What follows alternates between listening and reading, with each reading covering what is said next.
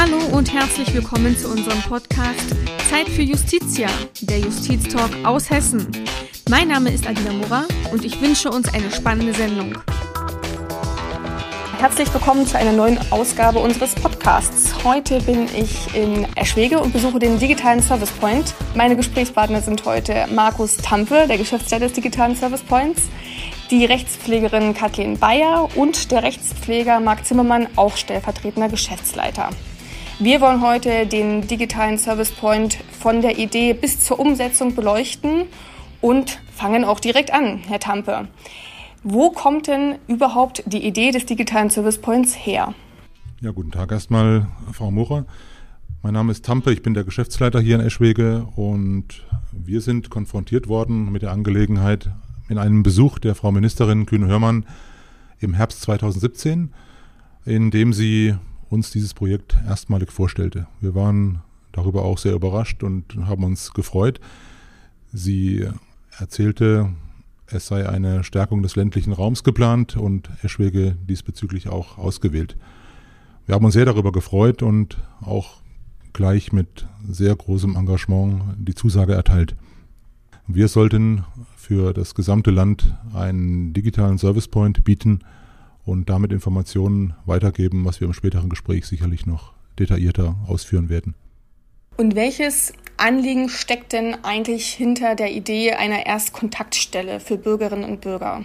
Kerngedanke, der hinter dieser Einrichtung stand, ist die bürgerfreundliche Justiz. Es soll dem Bürger allgemeine Abläufe geschildert werden und letztendlich der einzelne Sachbearbeiter vor Ort nicht mit diesen allgemeinen Fragen behelligt werden und somit auch eine Entlastung für alle Mitarbeiter im gesamten hessischen Justizbereich.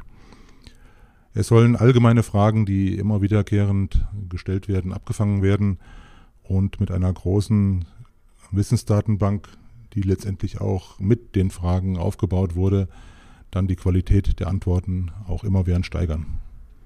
Das war die Hauptidee, die dahinter steckt. Letztendlich ging es dann, wenn man das zeitlich einordnen darf, von der erstmaligen Bekanntmachung im September 2017 im Jahre 2018 für uns richtig los. Was war denn überhaupt notwendig, um den Betrieb zu ermöglichen? Also gab es Umstellungen in den Telefonanlagen? Es musste sicherlich viel technisch aufgerüstet werden, oder? Ja, also das Amtsgericht Eschwege verfügte zum damaligen Zeitpunkt über eine der ältesten Telefonanlagen in Hessen die war natürlich den Anforderungen der modernen Technik inklusive eines Callcenters nicht geeignet und wir mussten doch innerhalb schneller und kurzer Zeit eine neue Telefonanlage bekommen, die wir dann auch mit der Hilfe der Hessischen Zentrale für Datenverarbeitung auf modernstem Stand im Rahmen einer IP-Telefonieanlage eingerichtet haben bekommen. Und das hat, das muss ich ganz ehrlich sagen, sehr viel Zeit und Mühe gekostet aber ist durchaus für alle Mitarbeiter im Amtsgericht Eschwege zu einem sehr, sehr positiven Projekt geworden. Räumlich hatten wir Glück, dass wir die damals sechs vollen Stellen, die angedacht waren, in zunächst drei Büros angedacht hatten, die uns durch Weggänge, Ruhestände zur Verfügung standen, ähm, nutzen konnten. Dadurch dass die Büros von vornherein bereits einen äh, Teppichfußboden hatten und damit einen guten Schallschutz, mussten wir eigentlich wenig Arbeiten hineinstecken. Ein paar Schallschutzelemente wurden nachgerüstet und es konnte losgehen. Das klingt schon mal gut und ähm, sicherlich braucht man für so ein neues Projekt auch Personal. Gab es diesbezüglich auch Personaländerungen? Musste neues Personal eingestellt werden? Die bundesweit einmalige Projektierung dieses Projektes im Rahmen einer Justizgewährung dieser digitalen Art war von Anfang an mit sehr viel Freude, aber auch durchaus mit fragenden Stimmen hinterlegt. Das muss man sagen, weil keiner wusste, was letztendlich passieren wird. Und wie es vorangeht, wird es angenommen vom Bürger. Das ist bei neuen Institutionen immer der Fall.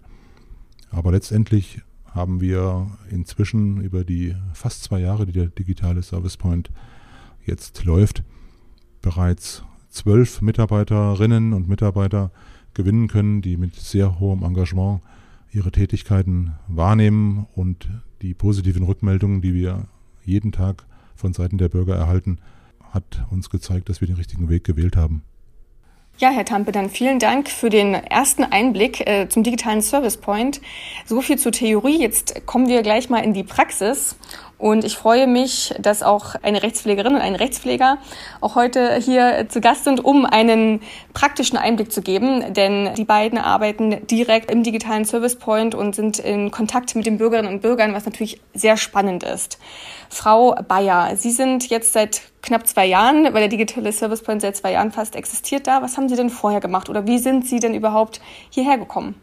Also ich bin seit mehr als 25 Jahren bei der hessischen Justiz tätig und habe auch hier in Eschwege schon meine Ausbildung im mittleren Dienst gemacht und ähm, bin seit 2016 Rechtspflegerin und ähm, in 2017 dann auch ähm, ja mit diesen ganzen Neuerungen konfrontiert worden, als es hieß, es wird ein Service Point aufgemacht und seit Sommer 2018 auch von Anfang an dabei.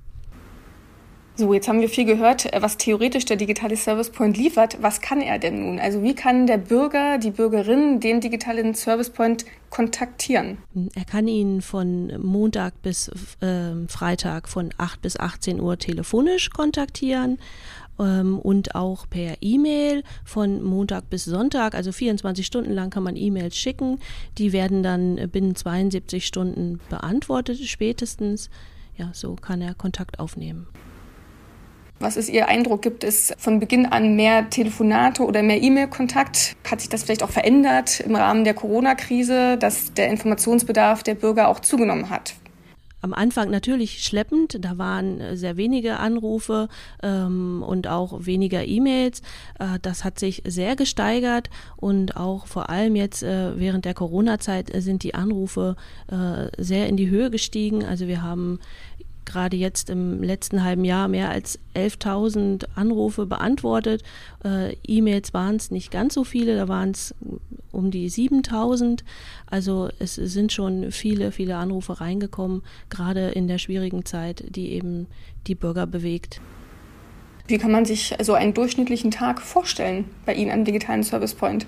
Wir kommen an morgens meistens mindestens eine halbe Stunde, bevor man seinen Telefondienst antritt, muss man natürlich da sein, um die ganzen Programme hochzufahren.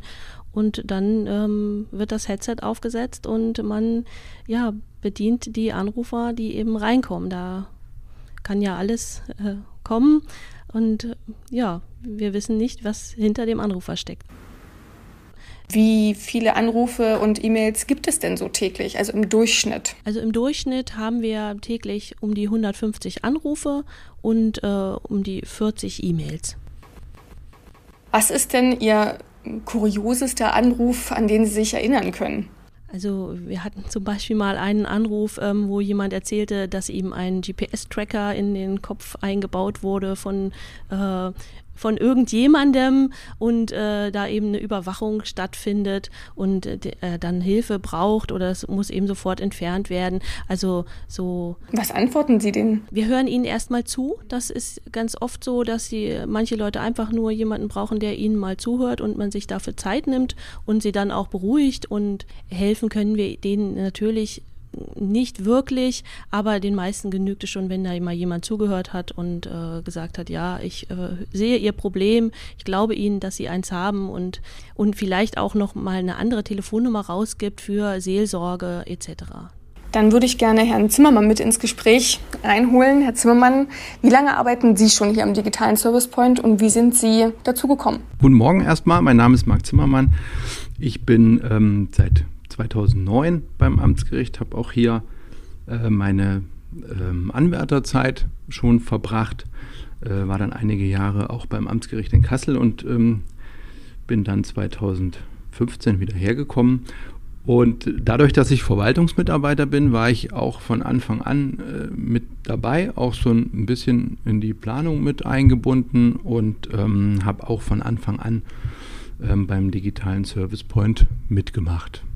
Was ist so Ihr Eindruck? Was für Personen rufen hier an? Also sind das eher Bürgerinnen und Bürger mit tatsächlichen Anliegen oder gibt es beispielsweise auch Scherzanrufe, die einfach nur mal den digitalen Service Point testen wollen? Ich könnte es jetzt schwierig in Prozenten ausdrücken, aber wenn ich es machen müsste, würde ich sagen, dass äh, zum weit überwiegenden Teil, dass das ernst gemeinte Anrufe sind. Ähm, Scherzanrufe in der Form, dass sich Jugendliche irgendwie, wie wir das früher gemacht haben, mit Klingelstreichen oder sowas, ähm, das ist mir jetzt nicht bekannt. Anfangs gab es natürlich, als das so losging, damals im September vor zwei Jahren, war es natürlich so, dass auch mal durchaus der andere Anwalt schon mal angerufen hat, um zu gucken, was sich dahinter verbirgt. Und ähm, ja, irgendwelche wilden Sachverhalte äh, sich zusammengebaut hat, um dann mal zu fragen, wie wir darauf reagieren. Aber in letzter Zeit, glaube ich, ähm, haben wir schon eine ähm, gewisse Qualität und das ist auch äh, mittlerweile in der äh, Fläche bekannt. Und ähm, ja, es rufen immer noch Anwälte an, aber eher, um sich nach Verfahrensabläufen zu erkundigen. Also ich denke, die haben uns so als Partner akzeptiert. Und sind das eher ältere oder eher jüngere, die den Kontakt suchen? Ich vermute jetzt einfach mal, dass jüngere eher den E-Mail-Kontakt äh, nutzen und ältere den Telefonanruf bevorzugen, aber vielleicht ist das auch nur ein Vorurteil. Bei so einer E-Mail kann man natürlich schwer herausfinden, ob das eine jüngere oder ältere Person ist. Vielleicht kann man das anhand der Sprachauswahl äh, deuten. Ähm, aber natürlich sind jüngere Menschen mit, mit diesen Medien mehr äh, in Verbindung oder, oder ähm, denen ist das geläufiger. Deshalb ge gehen wir davon aus, dass Mails schon eher von, von ähm, jüngeren Menschen geschrieben werden. Ähm, wir können nicht sagen, dass wir äh, eine bestimmte Bevölkerungsgruppe mehr oder weniger haben. Also es, es rufen alle hier an. Äh, die ältere Omi, die jetzt äh, den Verlust ihres Ehemannes beklagt, und jetzt einen Erbschein beantragen muss und mit diesen ganzen gerichtlichen Dingen völlig überfordert ist. Und es äh, rufen auch junge Menschen an, die äh, vielleicht ein Problem haben ähm, mit ihrem Vermieter. Also da ist wirklich, äh, das ist bunt gemischt, auch ähm, im Hinblick auf die Bevölkerung. Also wir haben auch oft mit Sprachbarrieren dann äh, zu kämpfen. Also da ist wirklich alles dabei und das ist ja gerade das ähm, Spannende und das Interessante an der Tätigkeit. Können Sie auch immer weiterhelfen? Also oder sind Sie auch schon mal zu dem Punkt gekommen, wo es einfach nicht mehr weitergeht und was, was passiert dann? Also es ist natürlich so, dass wir als Informations- und Auskunftszentrum von der ordentlichen Gerichtsbarkeit, ordentlichen Gerichtsbarkeit erstmal agieren. Das heißt, die Fachgerichtsbarkeiten wie Arbeitsgerichte, Sozialgerichte, die, das ist nicht vorgesehen, dass wir die bedienen. Und wenn jetzt jemand eine konkrete Frage hat zu ähm, einem arbeitsgerichtlichen Problem, dann ähm, helfen wir dem erstmal nicht weiter, sondern verweisen ihn einfach dann auf die Kollegen von den jeweiligen Gerichtsbarkeiten. Ansonsten fachlich denke ich schon, dass wir fast immer äh, da eine Lösung haben. Und ähm, wie es Frau Bayer eben auch schon sagte, wir haben die Wissensdatenbank, äh, wo wir ein Grundgerüst bekommen haben und die wir ähm, permanent weiter äh, pflegen und weiterentwickeln. Und die ist inhaltlich ähm, wirklich, wirklich gut. Und ähm, das ist auch ein zuverlässiges ähm, Hilfsmittel für uns. Und ähm, wenn es wirklich mal einen Fall gibt, wo wir ad hoc jetzt nicht, wo wir ad hoc nicht weiterhelfen können, dann ähm, gibt es natürlich auch noch die Möglichkeit zu sagen, ähm, das ist ja legitim, dass wir sagen, wir müssen selbst erstmal recherchieren ähm, und würden uns dann einfach nochmal melden in Form eines Rückrufes ähm, oder auch ähm, wir bitten denjenigen seine Mail, äh, seine, sein Anliegen nochmal per Mail an uns ähm, zu übersenden und dann kriegt er halt per Mail eine Antwort. Und gibt es auch Tage in der Woche, die besonders hohe Frequenzen aufweisen? Vielleicht auch an Sie beide gefragt. Also ist es besonders der Montag oder der Samstag, der jetzt besonders äh, stark frequentiert ist, aus welchen Gründen auch immer?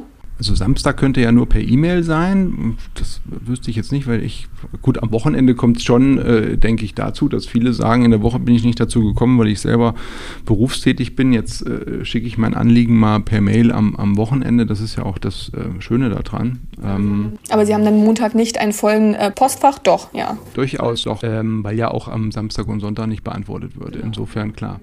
Ähm, ansonsten Anrufe würde ich jetzt nicht auf, auf Tage festmachen, ähm, sondern eher so an Zeiten, äh, an Telefonzeiten. So 9 bis 14 Uhr ist, ist schon sehr stark frequentiert. Ähm, ja, weniger, weniger stark äh, sind die Anrufe so Freitagnachmittags. Das liegt vielleicht auch noch daran, dass viele Leute denken, bei Behörden ist am Freitag um 12 Uhr eh Feierabend, da brauchen wir gar nicht mehr anrufen. Ne? Was ist Ihr Eindruck, Frau Bayer? Ja, manchmal kann man vielleicht schon sagen, dass Montag morgens so von 8 bis 12 manchmal schon wirklich viel los ist und man da einen Anruf nach dem anderen hat und auch die äh, Warteschleife schon sehr voll sein kann. Das muss man schon sagen, ja. Jetzt auch nochmal an Sie beide gefragt, ähm, gibt es denn Fragen, die einfach immer wieder gestellt werden, wo Sie auch schon selbst sagen, das habe ich jetzt schon dreimal erklärt, jetzt muss ich, muss ich das nochmal erklären, ob das per Telefon oder per Mail ist. Ja, das kann man schon sagen. Also gerade so im Nachlassrecht kommen ja viele, viele Fragen. Die Leute haben mit Gerichten wenig zu tun und es kommt zum Sterbefall und dann, wie geht es weiter? Brauche ich einen Erbschein? Brauche ich keinen? Was muss ich alles vorlegen?